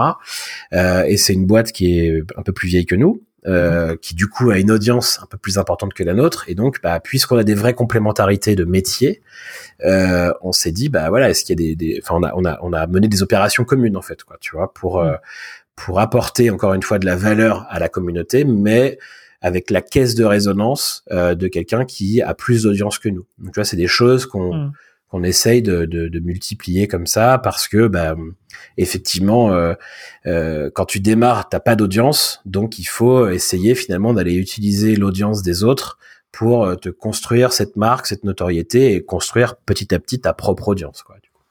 Ok, donc si je résume, au final, tu as une approche aujourd'hui, hein, en tout cas sur ces 100 premiers clients, tu as, eu une approche purement inbound, avec d'un côté, j'apporte de la valeur à travers euh, du contenu, donc euh, podcast, blog euh, et ta com aussi sur LinkedIn. Et de l'autre, tu as bah, s'associer à l'audience d'autres, d'autres, d'autres d'autres acteurs pour ouais, capter une partie de leur audience, c'est ça? Oui, et c'est exactement ça, sachant que le résultat, l'effet de ça, c'est pas 100% d'inbound. Mais mm. on, a, on mène énormément d'actions, de, enfin d'actions d'outbound, mm-hmm. où du coup on va démarcher euh, nos cibles, etc. Mais ces actions, elles ne marchent que si t'as, enfin en tout cas dans notre cas, hein, euh, on voit en fait qu'elles marchent de mieux en mieux au fur et à mesure que notre notoriété est de plus en plus grande en fait. Tu vois. Mm. Si euh, sorti de nulle part, euh, sans que sans que personne n'ait jamais entendu parler de toi tu lances des campagnes euh, d'emailing, tu vois, hmm. euh, bah en fait euh, les résultats ils seront pas bons quoi parce que c'est plus dur. D'où tu sors, tu vois, qu'est-ce que tu me hmm. veux quoi, tu vois. Hmm. Alors que si tu arrives en disant bah ouais écoute je suis Simon de Scribe et que Scribe en fait on a déjà entendu parler dans le bon groupe Slack que tu as vu sur LinkedIn euh, la vidéo, euh, le webinar avec le partenaire et tout, en fait, tu dis, ah ouais, hmm. j'en ai entendu parler. Euh, toi, tu es forcément un peu plus attentif à l'email que tu reçois, quoi, en fait. Donc, donc non, sur nos, nos clients aujourd'hui, il y a une, une, bonne partie d'outbound, mais qui a hmm. été porté, soutenu par nos actions de, de, contenu et de et de visibilité sur sur des audiences autres que la nôtre quoi du coup. Ok, ouais, donc ça joue ça joue en binôme effectivement, dans en tout cas dans, dans ta stratégie de, de go-to-market. Mm. Euh, Peut-être euh, revenir un petit peu sur la, la partie euh, contenu et avant de revenir aussi sur le, le partenariat typiquement avec Harvest, euh, Harvester, savoir comment comment ça fonctionne. Euh, sur la partie contenu, donc toi, tu as un podcast, tu fais aussi pas mal de euh, de com sur LinkedIn où, où, te, où tu, tu, tu, présentes les nouvelles fonctionnalités, etc. Euh, c'est toujours euh, déjà en termes d'organisation, comment est-ce que tu fais avec avec ton quotidien pour pour gérer un podcast et, et tourner des vidéos en plus de, de tout ce que tu as à faire avec Scribe? Et et, et, donc comment est-ce que tu t'organises? Et, et quel, comment est-ce que tu mesures peut-être les retombées aujourd'hui? Alors, je, je suis pas certain d'avoir la meilleure organisation du monde. Euh, typiquement, le, alors, le, le, podcast, euh, tu vois, est un peu en stand-by en ce moment parce que, euh, en fait, il était, on, on l'avait démarré très très tôt dans l'aventure de Scribe. Euh, et il était du coup euh, pas forcément aligné avec ce qu'on était devenu tu vois il a, ça avait mm. un peu moins de sens en fait quoi donc euh, ça a été un, ça a été arrêté par contre c'est un format auquel moi je crois beaucoup enfin déjà à titre personnel, j'adore euh, ce format-là. Moi, j'ai fait de la radio euh, FM pendant dix ans euh, dans ma jeunesse, tu vois. Donc, t'as une voix pour la radio, hein, tout ouais, ça, voilà, ça, ça, se travaille, hein, tu sais. Ça, voilà, mais, mais en, en, en, vrai, ouais, c'est un format moi que je, je, j'affectionne vraiment particulièrement et j'y crois beaucoup parce que, enfin, je vais, enfoncer une porte ouverte, mais moi, je suis convaincu du, côté un peu entonnoir, tu vois, dans le marketing, c'est-à-dire euh, en haut de l'entonnoir euh, des des contenus euh, publics dans lesquels tu apportes déjà beaucoup de valeur. Ça va être du podcast, ça va être de la vidéo YouTube, ça va être peut-être des webinars, ça va être, enfin bon, tu vois. Puis après, en fait, petit à petit, tu amènes les gens qui consomment ces contenus publics à s'inscrire à de la newsletter, donc en gros des contenus plus privés, on va dire, et en tout cas dont sur des plateformes dont tu es davantage propriétaire, tu vois, tu vois, euh, en tant qu'éditeur, quoi. Et puis après, bah, dans ces emails-là, tu vas réussir petit à petit à les convaincre d'utiliser ton, ton produit. Donc, euh, je pense que ça a, vrai, ça a vraiment un intérêt euh, business au bout de la chaîne de produire ce genre de contenu. Donc voilà, on, on, y reviendra. Mais pour le moment, sur la partie podcast, on s'est un peu arrêté.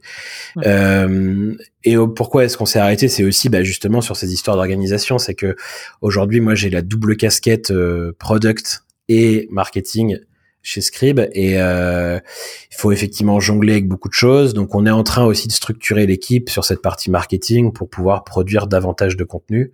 Hmm. Mais euh, mais oui, on, on, on, a des journées qui sont bien remplies. J'ai pas de méthode d'organisation particulière. C'est euh, en fait toute toute l'entreprise, que ce soit tech ou non tech, fonctionne euh, sur des sprints de 15 jours en fait chez nous. On a on a des OKR par trimestre et donc on sait à la fin du trimestre bah voilà ce qu'on cherche euh, ce qu'on veut atteindre. Mhm. Euh, et euh, toutes les deux semaines, on met en place des actions produits, sales, marketing, tech pour atteindre ces objectifs là quoi. Donc, donc toutes les deux semaines, en fait, on a des contenus qu'on veut produire sur différents formats, etc., etc. Quoi. Ok, Très bien, euh, très clair. Donc, euh, euh, ok, donc sur la partie content, de toute façon, c'est toujours dans cette logique d'apporter de la valeur et puis après de le distribuer un maximum sur, sur tes réseaux, donc LinkedIn, Twitter et, et, et, aussi peut-être sur de la newsletter ou autre. Voilà, sur les réseaux tout le monde d'ailleurs, c'est-à-dire que euh, mm. toute l'équipe finalement est mise à contribution là-dessus pour euh, pour essayer de le diffuser au maximum et de et que ce soit que ce soit visible. Encore une fois, on essaye de, de créer quelque chose de vertueux. Il y a un, un bouquin euh, qui est, bon qui commence à dater un peu, mais moi qui m'avait pas mal marqué il y a il y a quelques années. alors je cherche juste à voir quand est-ce qu'il est sorti, mais en gros c'est un bouquin de Gary Vaynerchuk tu connais mhm. euh, peut-être, qui est un peu un gourou social media euh, aux États-Unis. Et son bouquin s'appelle Jab Jab Jab Right Hook. Donc en gros, c'est euh, c'est une métaphore autour de la boxe, tu vois. Genre tu, hmm. j'aurais pu la traduction en français, mais en gros c'est coup coup coup crochet, tu vois, un truc comme ça quoi. Et en gros, ce qu'il raconte dans son bouquin qui est sorti en 2013, donc tu vois, ça commence à dater. Mais c'est en gros le message derrière, c'est donne donne donne demande. Tu vois, c'est un peu hmm. ça le truc, quoi. Hmm. Et, et ça, je trouve que c'est une super approche euh, qu'il faut toujours avoir en tête, c'est-à-dire que plus t'auras donné à la communauté, plus elle sera à même de te, de, te donner à toi derrière. Et donc, plus tu auras produit des choses qui sont utiles, euh, qui ont de la valeur, plus ta cible sera euh, disposée à, à t'écouter et potentiellement du coup à acheter ton produit derrière. Hmm.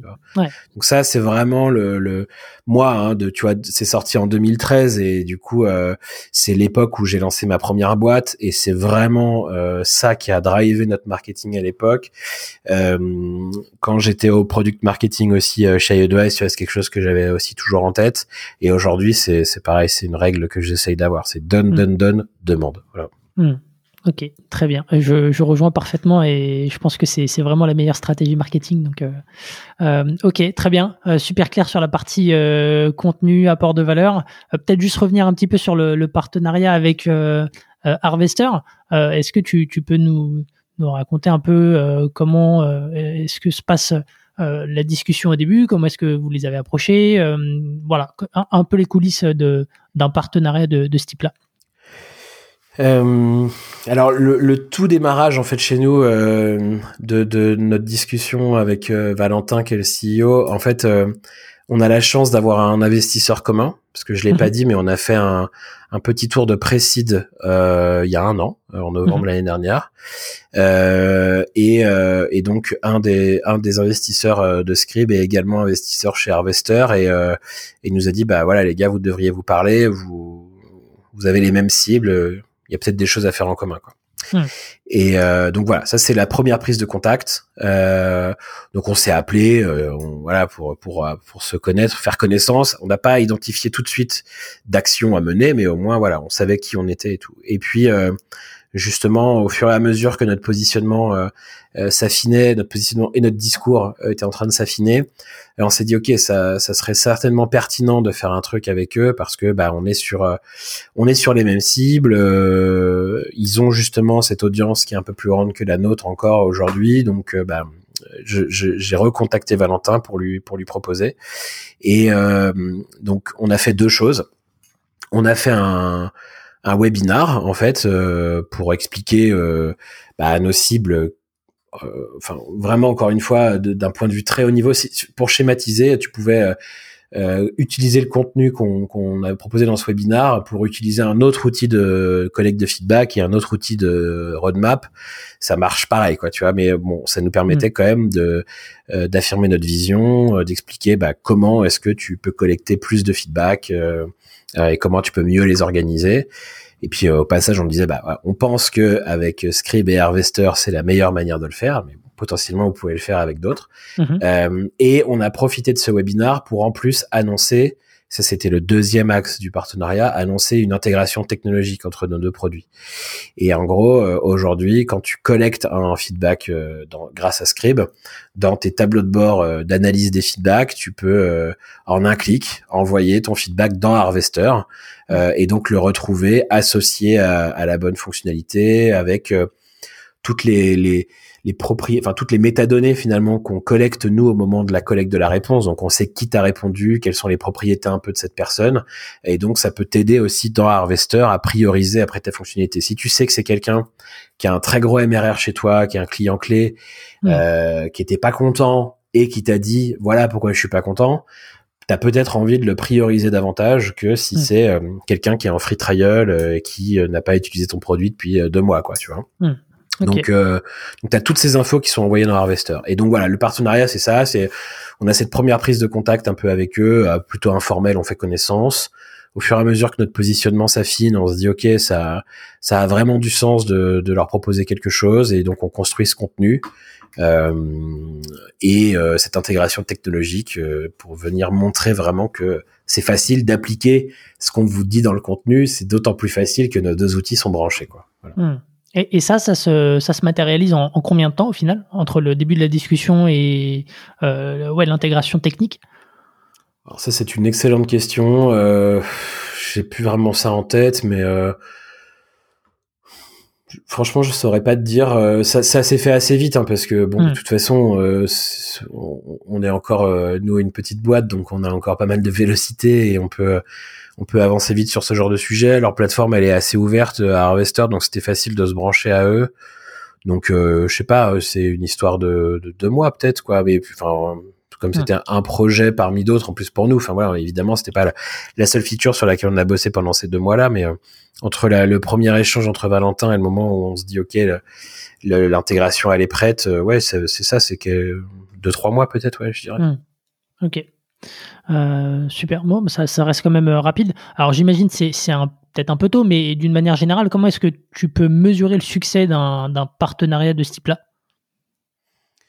Bah, comme je, disais tout à l'heure, en fait, notre culture euh, c'est celle du revenu en fait. C'est-à-dire que à date, on n'a pas on n'a pas d'offre gratuite, euh, tu vois, à laquelle tu peux souscrire directement sur notre site. Euh, en fait, on, nous, on échange avec tous nos utilisateurs. C'est nous qui les onboardons sur la plateforme. Ça, ça va évoluer en début d'année hmm. prochaine, mais, euh, mais en gros, voilà, aujourd'hui, ça fonctionne comme ça.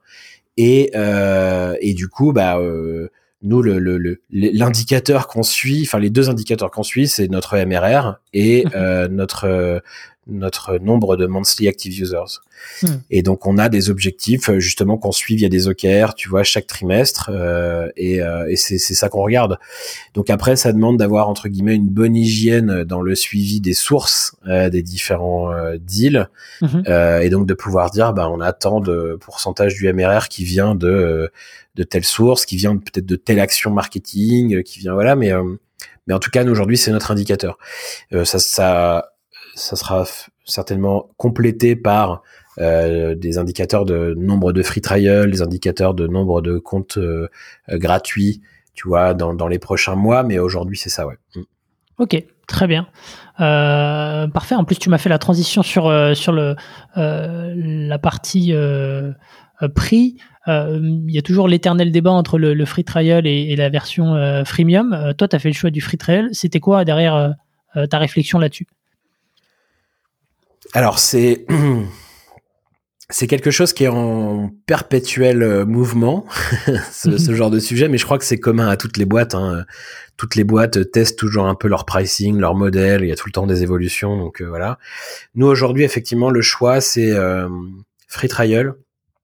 Pourquoi? Parce que euh, pour, pour, deux raisons. La première, c'est que, bah, comme je te disais tout à l'heure, en fait, aujourd'hui, l'acquisition de nos clients, même si elle est portée enfin elle est soutenue par des actions d'inbound, l'acquisition de nos clients elle est très outbound quand même. Donc ça veut mm. dire que bah forcément ça a des coûts chez nous humains en fait tout simplement quoi. Mm-hmm. Et donc euh, aujourd'hui, euh, enfin c'est pour ça que le MRR c'est un peu notre euh, la North Star métrique encore pour nous aujourd'hui parce que bah c'est c'est un peu le nerf de la guerre tu vois vu notre modèle de fonctionnement actuel quoi. Mm. du coup on, on on n'a pas une offre gratuite encore parce que bah, ça voudrait dire qu'il faudrait qu'on aille chercher entre guillemets à la main des utilisateurs mmh. gratuits. Donc là, ça marche pas quoi. Mmh. Euh, donc ça c'est le premier point. et le deuxième point, c'est qu'en fait, on est super fier de notre produit euh, et euh, on, ce qu'on constate, c'est que dès que les gens l'essayent, ils l'adoptent. Et en fait, mm. on a un taux de conversion entre les free trial et paying customers qui est hyper hyper élevé. Et donc, on a choisi ce modèle de free trial euh, en se disant, bah voilà, il faut que euh, le maximum de gens finalement le testent parce que quand ils le testent, ils, ils continuent à l'utiliser quoi. Donc euh, voilà, c'est pour ça qu'on a choisi un peu ce modèle là. Okay. Après, voilà, ça, ça sera certainement complété et on commence d'ailleurs à le compléter par une un une offre gratuite, euh, et, mais sur des use cases un peu particuliers. C'est-à-dire que le free trial, tu as accès à la plateforme complète, euh, et puis après, tu vas payer en fonction de ton nombre de monthly active users. Donc, hmm. si tu es un SaaS qui a euh, 1000 monthly active users, bah, tu sais que ça va te coûter X, tu vois, chez nous. Quoi. Euh, monthly active users, c'est la personne, le nombre de personnes qui ont répondu euh, au survey euh, sur le mois. Non. Non, non c'est pas lié au volume de réponse. En fait, c'est le nombre de personnes qui se connectent à ton produit euh, tous les mois, quoi. Tu vois. Nous vraiment, on est spécialisé sur les environnements logués. On travaille mm. assez peu avec des du site web non logué, quoi. Tu vois. Mm-hmm. Donc en gros, c'est le nombre de personnes qui se loguent à ton produit au moins une fois par mois. Quoi. Pourquoi? Parce que euh, bah nous, en fait, on a une technologie qui va analyser, si tu veux, le comportement de l'ensemble de tes utilisateurs pour décider si on leur pose une question ou pas. Donc, ça veut hmm. dire que même si tu n'affiches pas de survey à quelqu'un, Hmm. On va quand même avoir des traitements sur ces gens-là, tu vois, pour savoir s'ils sont éligibles à, l'affichage d'un survey ou pas. Et le deuxième point, c'est que dans notre plateforme, on va aussi t'apporter des indicateurs sur les gens qui répondent pas. Enfin, en tout cas, à qui tu poses pas de questions. Hmm. Euh, on, va pouvoir te dire, euh, on a toute une, une, un axe du produit qui s'appelle users, où en fait, tu peux voir les actions de tes utilisateurs dans le produit euh, voir toutes les réponses qu'ils t'ont données à tes surveys, mais par l'angle de la personne. Et du coup, bah, s'il y a des gens qui ne t'ont jamais répondu, euh, faut que tu puisses savoir pourquoi. Est-ce que c'est normal? Parce qu'ils ils n'étaient pas éligibles à une question ou est-ce que bah tu as des gens euh, qui euh, sous-répondent on va dire en termes de taux de réponse euh, à tes surveys et tout donc tout ça tu vois c'est c'est pas lié immédiatement au volume de réponse c'est plus lié au comportement des gens dans ton produit donc tout ça voilà c'est pour mm. ça que c'est pas lié à, un nombre d'affichages ou à un nombre de réponses parce que notre produit te permet de faire plus que simplement ça quoi finalement mm. Ok, très bien, je, je comprends la, la, réflexion. Ouais, vas-y. Et donc ouais, pour pour revenir sur ce que je disais, c'est que donc aujourd'hui, notre modèle, il est freemium finalement, euh, c'est-à-dire que, enfin, plutôt free trial euh, et, tu testes pendant 15 jours et puis après tu, tu, tu, prends un de nos plans. Mais on va compléter ça avec une offre euh, gratuite, un plan gratuit si tu veux, en plus, permettant de faire du NPS gratuitement hmm. en fait. Ok. Pourquoi? Parce que bah, c'est quelque chose, comme on le disait un peu tout à l'heure, qui est mandatory. Enfin, finalement, hmm. euh, toutes les boîtes euh, font du NPS. Tu vois, mesurent leur NPS. Euh, c'est un indicateur qui est qui est commun. C'est aussi un indicateur qui est pas mal challengé dans sa pertinence. Tu vois. Ouais. Et on pense du coup nous que si c'est devenu un peu une commodité, que l'indicateur est challengé et, et si on pense que en réalité, le cœur de la valeur, il est ailleurs, il est dans les autres euh, use cases, mhm. eh bien, tu devrais pas payer pour du NPS. Et, mhm. euh, et donc, ça va être, euh, voilà, ça va être la partie gratuite de notre offre. Euh, S'il y a des gens qui nous écoutent et qui veulent déployer du NPS avec Script gratuitement, ils peuvent déjà nous contacter. On leur ouvre un compte sans problème. Et en plus, dans, dans quelques semaines, ils vont pouvoir créer leur compte directement sur le site sans, sans avoir besoin de passer par nous. Super intéressant comme, euh, comme réflexion. Là, déjà, tu prêches un convaincu. Donc, euh, je, je, réfléchis à le déployer. en tout cas, je, je me dis que ça m'aiderait euh, avec un client. top. Et alors, justement, moi, je suis, je suis assez curieux de savoir. Donc, tu me dis aujourd'hui, tu onboard les gens un peu enfin à la mano. En, en, tout cas, vous avez peut-être pas encore tout automatisé. et en même temps, tu as un très gros taux de conversion. Euh, déjà, qu'est-ce que tu mets dans cet onboarding euh, pour, euh, pour maximiser l'adoption, l'activation et, comment est-ce que tu penses que ça va évoluer pour garder ce même niveau de transformation? Je pense qu'on n'arrivera pas à garder le même niveau de transformation, mais c'est pas grave. C'est Aujourd'hui, c'est quasiment de 100%. Donc, tu vois, mm. euh, si, on, enfin, si on arrive à garder ça, euh, je serais ravi. Hein. Mais ça serait quand même exceptionnel dans, dans l'univers du SaaS mondial. Donc, euh, on sera pas à ces niveaux-là et c'est pas grave. en fait, ce qu'on fait aujourd'hui, c'est que, tu vois, on, on, on, arrive nous avec une approche différente de la collecte de feedback depuis le premier jour finalement. cette, cette, cette approche, c'est de dire bah que, que, en fait la manière dont on collecte des feedbacks habituellement elle marche pas, elle est cassée quoi. Euh, C'est pour ça qu'on a les 8% ou 12% de taux de réponse. Et en fait ce qu'on explique aussi, c'est notre, euh, c'est ce qu'on affirme, c'est que euh, c'est finalement le dernier, euh, le dernier sujet dans la stack produit qui n'a pas évolué, tu vois, parce qu'aujourd'hui euh, si tu prends tout, tous les pans de la stack d'une équipe produit, que ce soit le prototyping, la gestion de projet, l'analytics, euh, la communication avec ses users. Les produits leaders dans le monde, ils ont moins de 10 ans.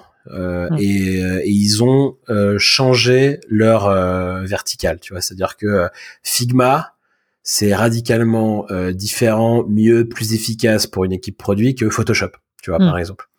Et en fait, le, dernier axe dans une stack produit qui n'a pas encore évolué, c'est la collecte de feedback. On continue à faire des longs formulaires par email hmm. ou de la pop-up interruptive dans le produit avec des formats auxquels les gens ne répondent pas.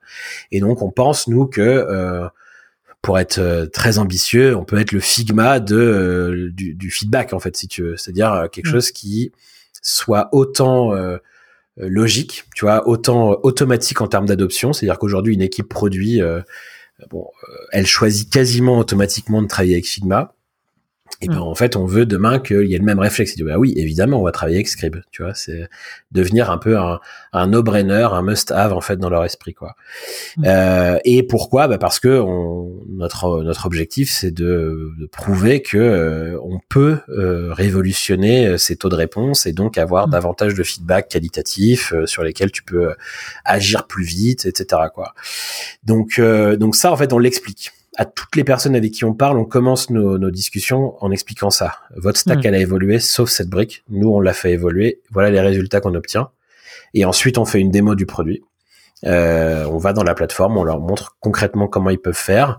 Euh, ils se rendent compte que c'est très simple à déployer, que c'est très simple à utiliser, et qu'en quelques minutes, ils vont avoir des résultats, des réponses, quoi, tu vois, de, de, de, leur, de la part de leurs utilisateurs. Et derrière, c'est un follow-up? C'est après. Et derrière, on leur envoie un lien pour qu'ils s'inscrivent et euh, qu'ils aillent utiliser la plateforme, quoi. Du coup. Ok, ok. Et et et t'as et un point d'étape, euh, je sais pas, parce que là, ton free trial, il dure euh, combien de temps? 14 jours, un mois? Ouais, deux semaines, ouais. Ok. Très bien. et donc, tu fais peut-être un point à mi-étape. Euh, il y a une séquence d'email, euh, si tu veux, un peu automatique qui part, euh, où, enfin, après ce call, quand les gens nous disent ah, OK, go, on veut tester, mhm. bah, en fait, on, on les rentre dans une séquence d'email où ils reçoivent un premier email pour qu'ils s'inscrivent. Il y a des relances si jamais ils s'inscrivent pas, ça peut arriver. Mhm. Et à partir du moment où ils s'inscrivent, et ben du coup, il y a d'autres emails qui partent, des, notamment pour proposer effectivement un, un call de follow-up et de et de, de démarrage de, de, la version payante, quoi, du coup, après. Ok, très bien, super clair. Bon, bah, en tout cas, euh, même si tu dégrades un petit peu en automate, en, en, ouais, en scalant un peu ton approche, même si tu dégrades un petit peu ton taux de transformation, je pense que tu, tu restes quand même sur des, des très bons niveaux euh, que, que pas mal d'acteurs SaaS euh, peuvent envier. Donc, en tout cas. Ouais, bah, aujourd'hui, oui, mais parce que l'approche, elle est très, elle est très manuelle entre guillemets, quoi. Tu vois, c'est mm. de, c'est premium, quoi, finalement, mm. comme suivi y compris sur des gens qui payent 79 euros par mois, va avoir le même niveau de suivi, tu vois. Donc en mm. vrai, enfin, en fonction des niveaux de compte, euh, il nous faut euh, plus ou moins de temps pour être rentable, quoi, finalement, tu vois. Donc, euh, donc, on, enfin, on, on, pourra pas faire ça dans la durée, mais nous, on a choisi de faire ça. Je pense que c'est un élément important. On a choisi de faire ça pour continuer à parfaire notre compréhension de nos cibles de notre cible, mm. tu vois. Et c'est-à-dire que pour nous, jusqu'ici, on se sentait pas prêt à ouvrir les vannes en termes de d'inscription sur le site et tout parce que on est dans un environnement très concurrentiel. Je te, tu vois, je te mm. l'évoquais tout à l'heure. Et donc, tant qu'on n'avait pas la certitude que nos éléments de différenciation étaient suffisamment forts, tant qu'on n'avait pas la certitude que les messages qu'on voulait faire pousser, enfin qu'on voulait pousser étaient les bons, et tant qu'on n'avait pas encore la certitude que tout ça résonnait auprès de notre cible, ça servait à rien d'ouvrir les vannes sur le site mm. parce que le, en fait, c'est très très facile dans notre industrie d'être, euh, comme on le dit souvent nous en interne, yet another feedback solution quoi. donc euh, en anglais, enfin genre encore un nouveau, encore un mm. énième outil de feedback quoi, tu vois. Mm. Et nous on veut pas être ça. Euh, ça sert à rien d'être un énième outil de feedback. Il faut devenir l'outil de feedback, tu vois the outil de feedback, tu vois, en gros, hmm. quoi. Et du coup, c'est pour réussir à faire ça, je dis pas du tout qu'on a réussi à le faire encore, mais c'est notre ambition. Euh, pour réussir à faire ça, il faut que tu aies une compréhension très très fine de qui sont tes cibles, euh, de leurs problèmes, euh, de, de, la valeur qu'ils perçoivent, de, tu vois, que les premiers utilisateurs de, ton outil, de la valeur que ces gens-là perçoivent, euh, et que tu aies une compréhension euh, très claire de tes éléments de différenciation pour que bah, lorsque demain quelqu'un va sur ton site, ils disent ah oui, c'est pas euh, un énième outil de feedback. Eux, mm. ils me permettent de faire ça, ça et ça que je ne pourrais pas faire avec les autres en fait. Quoi. Mm. Et je pense qu'on y arrive là, enfin qu'on est à qu'on est quasiment à ce point là. Euh, c'est peut-être il manque encore une ou deux fonctionnalités et puis euh, dans notre discours, faut certainement qu'on affine encore quelques trucs. Mais je pense qu'on n'est pas loin de ce point-là et donc qu'on va être prêt à ouvrir davantage les vannes mmh. euh, sans, sans prendre trop le risque d'être noyé dans euh, l'océan rouge d'outils de, d'outils de feedback. Quoi. Ok, Très bien. Bah justement, tu, fais encore une fois la, transition, c'est génial. Euh, là, dans, un futur euh, plus ou moins proche, six mois, un an, euh, c'est, quoi les, prochaines échéances pour toi? C'est quoi les prochains challenges? C'est une super question. Un an, c'est long. Hein il y un an, il y a un an, on était, on sortait à peine la tête de notre MVP, tu vois. Donc en un an, il s'est passé beaucoup de choses pour nous. L'équipe a beaucoup grandi, notre produit a énormément évolué. Donc évidemment, on a une vision, tu vois. Mais enfin, je te l'ai un peu évoqué. Notre vision, c'est ça, c'est de notre vision à long terme, c'est de devenir un un no-brainer pour les équipes, c'est évidemment on va choisir Scribe, tu vois. Donc mm c'est une vision long terme. Sur du plus court terme, euh, on a, euh, enfin, on a ce premier enjeu que j'évoquais là, tu vois, de, pouvoir euh, industrialiser un peu davantage notre acquisition. donc d'un point de vue justement inbound, outbound, sign up sur le site, conversion, euh, après en, payant, etc. Donc ça c'est un c'est un enjeu global à la boîte parce que ça mobilise tout le monde, euh, sales, marketing, produits, tech, euh, tout le monde va être orienté là-dessus. Mhm. Ça et puis on a aussi des des projets sur, enfin c'est encore un peu tôt pour en parler, mais pour aller plus loin que le micro survey, tu vois. Aujourd'hui, enfin, on peut faire un milliard de trucs avec du micro-survey comme on le fait. Tu peux vraiment aller questionner euh, de manière super précise ou très large tes utilisateurs euh, à des moments clés de leur expérience. Euh, l'impact que ça a dans les équipes produits est très grand parce que ça leur amène, tu vois, des, des données qu'ils n'avaient pas avant. Donc ça leur permet de mhm. prendre des décisions qu'ils ne pouvaient pas prendre ou pas avec la même sérénité. Donc l'impact est fort. Après, on pense que euh, dans l'univers de la collecte de feedback, il y a, y a, y a d'autres choses à faire, où, où, on peut faire ça différemment encore, à la fois en termes de format et puis en termes de, de, de, de, on va dire, de séquençage de, de cette collecte, tu vois, dans, dans les produits, quoi. Donc ça, ça va être, euh, ça va être des axes de travail euh, importants aussi pour nous. Et donc oui, enfin, tu, l'évoquais, pour pouvoir faire tout ça, on va on va certainement vouloir faire grandir l'équipe encore dans les, dans les prochaines semaines, les prochains mois. Donc euh, à la fin, pour pour développer tout ça, pour euh, continuer à le faire connaître encore davantage sur le marché et, euh, continuer à accélérer notre acquisition, quoi. Ok. Et là, les focus sur la partie recrutement, là, ça va être ça va être quoi précisément? Est-ce que tu as déjà trouvé les personnes C'est en cours Parce que je crois que l'épisode il va sortir dans, dans ouais, peut-être d'ici un mois. Donc, si jamais tu as des messages à faire passer, profites-en. Écoute, sur cette fin d'année 2021, on n'aura pas de nouveau recrutement.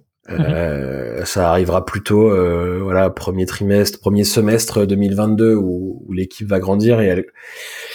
Enfin, je, je pense, enfin, il y a, y a, plusieurs axes. En fait, on va, on va vouloir recruter euh, dans le futur sur tous les métiers, tu vois. Mhm. euh, Aujourd'hui, euh, enfin, il y a évidemment des priorités que moi j'ai identifiées sur cette partie euh, euh, marketing inbound, euh, je pense qu'on peut renforcer l'équipe clairement mhm. parce que, euh, comme je disais tout à l'heure, on a plutôt une culture du MRR, on est allé chercher nos clients à la main, etc. Tu as plus en outbound porté par les contenus, mais plutôt dans une démarche d'outbound.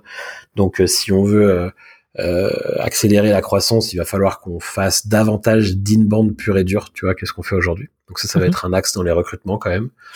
Euh, et puis, euh, si je reprends euh, plus ma casquette de product, là, bah oui, sur la partie produit, on va vouloir aussi produit et tech, on va vouloir aussi étoffer les équipes pour pouvoir continuer à innover, proposer des, des nouveaux formats de survey toujours plus engageants, des nouvelles, des nouveaux tableaux de border reporting, des nouvelles intégrations avec le reste de l'écosystème produit. Enfin voilà, on a, on a beaucoup, beaucoup, beaucoup de chantiers, donc il va falloir qu'on soit plus nombreux encore pour, pour, les, pour les relever, quoi. Ok, très bien. Bon, bah, super, ça fait plein de, plein de chantiers euh, euh, pour les, les, mois à venir. Euh, je termine avec quelques petites questions, si ça te va. Oui, ouais, bien sûr, ouais. Top. alors moi, j'aimerais bien savoir qu'est-ce que tu as fait de mieux par rapport à ta première boîte durant cette phase, je dirais, de, de lancement sur la première année? Ce serait plus facile de, de répondre à la question dans l'autre sens.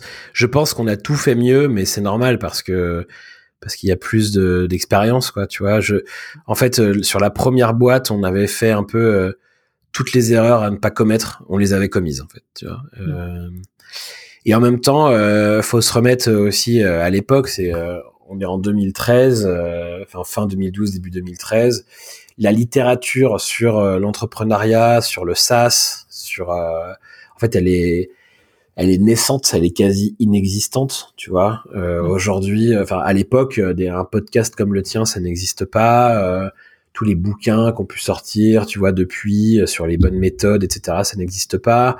La chance qu'on a aujourd'hui, c'est qu'on a aussi énormément de boîtes qui euh, sont très transparentes sur euh, leurs méthodes, leurs outils, euh, ce qu'on marchait ou pas pour elles. et ça, c'est évidemment super inspirant et, et, très riche en fait pour nous, tu vois.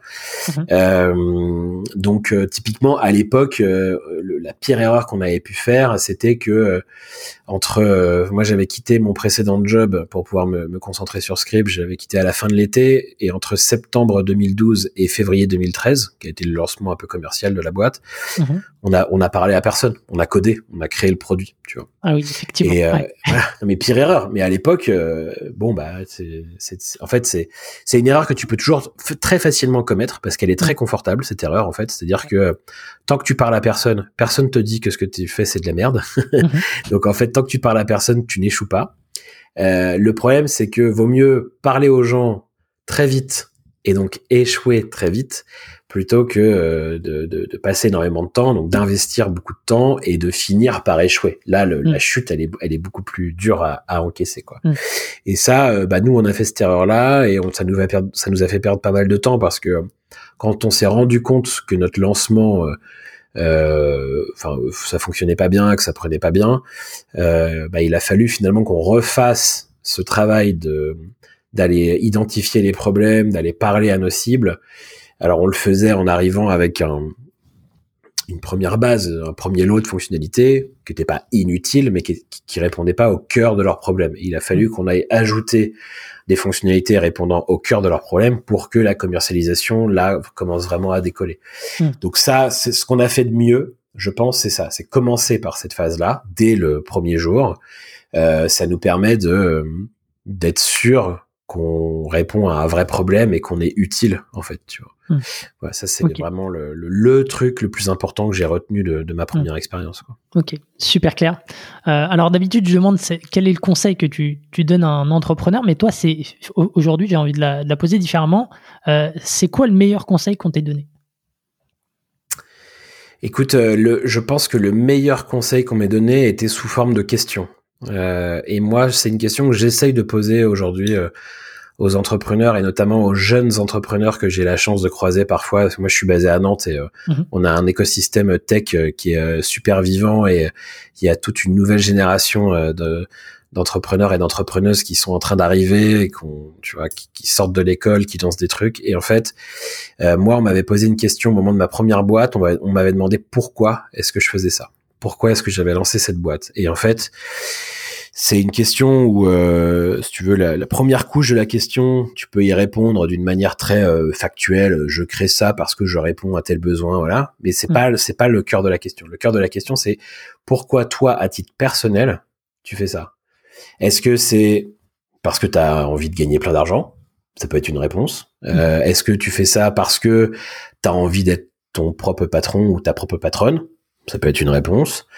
Euh, Est-ce que tu fais ça pour une autre raison? Il n'y a pas de mauvaise réponse à cette question, mm. mais par contre, connaître sa réponse à cette question-là, je trouve que c'est fondamental quand on est entrepreneur ou entrepreneuse parce que c'est une boussole. Ça te permet de prendre les bonnes décisions en fait pour toi après. Euh, je vais te donner un, un, exemple. Justement, sur cette première boîte, j'avais eu la chance du coup qu'on me pose cette question mm-hmm. et euh, est arrivé, euh, je sais pas, quelques mois après, l'opportunité d'être racheté. Tu vois, de, de, de, de, c'était pas au départ un projet nous de revendre la boîte parce que la boîte a été rachetée tôt, euh, elle mhm. avait à peine deux ans, mais on a eu cette opportunité qui est arrivée. Et en fait, le fait d'avoir la réponse à cette question, euh, c'est très personnel, tu vois. En fait, euh, nous a servi de boussole pour prendre la décision d'accepter cette opportunité. Mhm. Et Typiquement, si la réponse à cette question pour moi, ça avait été, bah, je veux être le boss, tu vois, parce qu'il y a plein de gens qui créent leur boîte pour ça, tu vois, mhm. c'est, c'est pas une mauvaise raison de le faire, ça peut être une bonne raison de le faire. Eh bien, peut-être que du coup, on n'aurait pas accepté la proposition parce que ça n'aurait pas été dans le sens de cette raison fondamentale qui t'a poussé à créer ton projet, tu vois. Donc, je pense que ça, c'est quelque chose sur lequel il faut passer un peu de temps, euh, un peu en introspection, tu vois, euh, sur pourquoi je le fais en fait. Fondamentalement, au fond de mes tripes, pourquoi je suis en train de faire ça, mm. pourquoi je me lance, pourquoi je monte cette boîte? Et il y aura une réponse, ça sera votre réponse, et il faut euh, il faut l'avoir cette réponse parce que souvent ça sert de boussole quand il y a des décisions euh, euh, pas faciles à prendre ou sur des sujets très structurants comme euh, un rachat ou tu vois ce genre de truc bah si mm. tu as la réponse à cette question tu es serein tu as la boussole tu suis le cap et, c'est parti quoi. La question boussole j'adore. Très bien. Super merci. Euh, bah, je termine avec cette dernière question euh, classique. Est-ce que tu as un livre euh, ou un outil à nous recommander, un outil hors scribe, hein, même si euh, même si j'adore déjà. Euh, écoute, ouais, un livre, il y, en a deux là qui me viennent en tête que je trouve vraiment top, alors qu'ils sont un peu liés à l'univers du feedback, mais pas que. c'est surtout très utile quand tu démarres ta boîte. Le premier s'appelle The Mom Test. donc le test de la maman. Mhm. En gros, je sais pas s'il y a une version française, mais c'est un, un, livre de Rob Fitzpatrick Mhm. Et il t'explique en fait comment mener des, des, interviews très très tôt dans ton dans ton projet, mhm. euh, sans biaiser l'interview et pour euh, capter les, les des retours euh, sincères, utiles de la part de tes interlocuteurs. Donc c'est mhm. très très utile de suivre les conseils de ce bouquin quand on a juste une idée et qu'on veut aller confronter cette idée-là à ses futures cibles pour pour euh, comprendre en fait ces cibles, comprendre leurs besoins et euh, sans biaiser la conversation. Il y a beaucoup de, de méthodes très concrètes dans ce bouquin pour ne pas biaiser les conversations, mhm. pour vraiment capter les, les, des signaux sincères de la part de vos interlocuteurs. Donc de Mom Test, je, je, trouve que c'est un bouquin vraiment cool. C'est tout petit, ça se lit super vite. Mhm. Et le deuxième que je pourrais recommander, là il est très utile, s'appelle When Coffee and Kale Compete. Euh, donc quand le café et hmm. kale, c'est une sorte de salade, euh, sont en concurrence, en gros, voilà. Euh, en gros, ça, ça explique. Euh, c'est un bouquin qui est pareil, qui est, qui est, très pratique et qui permet d'identifier qui sont vos vrais concurrents. Euh, et, euh, et, parce que parfois tu peux te dire bah oui mon conc je fais je dis n'importe quoi je, je, fabrique des stylos je vais considérer que mes autres que mes concurrents c'est les autres fabricants de stylos bah en fait ce bouquin t'explique comment savoir si tes concurrents sont effectivement les autres bouquins de stylo ou est-ce que ton concurrent c'est pas plutôt euh, le clavier de l'ordinateur, euh, tu vois, mm. le, fabricant de clavier d'ordinateur. Parce que in fine, le besoin des gens c'est pas d'acheter un stylo, c'est d'écrire. Mm. Et du coup, euh, euh, bah, tu, pour écrire, tu peux soit effectivement utiliser un stylo ou un ordinateur, tu vois. Donc en fait, je donne un exemple un peu idiot comme ça. Le bouquin est évidemment beaucoup plus précis et actionnable, mais il t'explique euh, bah, comment tu peux aller, pareil, euh, interroger tes, tes clients, euh, tes prospects, etc., pour en fait comprendre quel est leur vrai besoin et donc identifier qui sont tes vrais concurrents. Et en fait, c'est ça peut complètement réorienter euh, ton, ton développement et la création de ton produit pour pas juste euh, fabriquer un stylo, mais peut-être pour imaginer euh, le meilleur dispositif d'écriture. Tu mm. vois, si je continue dans, dans, mon exemple à la con, mais mais voilà, c'est c'est vraiment un bouquin pareil super actionnable pour pour identifier ses vrais concurrents en fait quoi. Top. Bah moi j'adore ces deux références, ils sont super originales et et on les a jamais euh, évoqué durant le podcast. Donc top, je les mettrai, euh, je les mettrai en descriptif comme d'habitude. Euh, Super. Bah, merci beaucoup Simon, c'était vraiment super sympa. Comme quoi, merci à, toi. merci à Nantes, il y a des super boîtes aussi. Il y en a plein, il y en a plein. Tu rigoles, ouais, l'écosystème nantais est génial. Il y a des super réussites et il faut venir nous voir. On est, on est sympa. bah, je viendrai pour l'épisode 2. Carrément. je, ah bah, je prends date devant les éditeurs. T'es le bienvenu et puis euh, ouais ouais avec grand plaisir pour euh, pour t'accueillir euh, ici et te, te faire rencontrer d'autres acteurs du SaaS si tu le souhaites à Nantes. On est nombreux, on est de plus en plus nombreux avec des boîtes vraiment géniales donc voilà, faut pas hésiter à passer par ici ouais. Super, bah écoute, merci beaucoup Simon et merci chers auditeurs d'avoir écouté cet épisode une nouvelle fois jusqu'au bout. Je vous dis à la semaine prochaine. Ciao. Salut Simon. Salut. SaaS Club, c'est terminé pour aujourd'hui. Merci d'avoir écouté cet épisode jusqu'au bout. Si vous voulez me soutenir, partagez-le sur vos réseaux sociaux. Vous pouvez aussi noter Club 5 étoiles sur Apple Podcast et me laisser un petit commentaire. Cela m'aidera à gagner en visibilité et m'encouragera à produire toujours plus d'épisodes. Enfin, si vous voulez recevoir les prochains directement dans votre boîte mail, laissez-moi votre adresse sur sasclub.fr. Encore merci et à la semaine prochaine.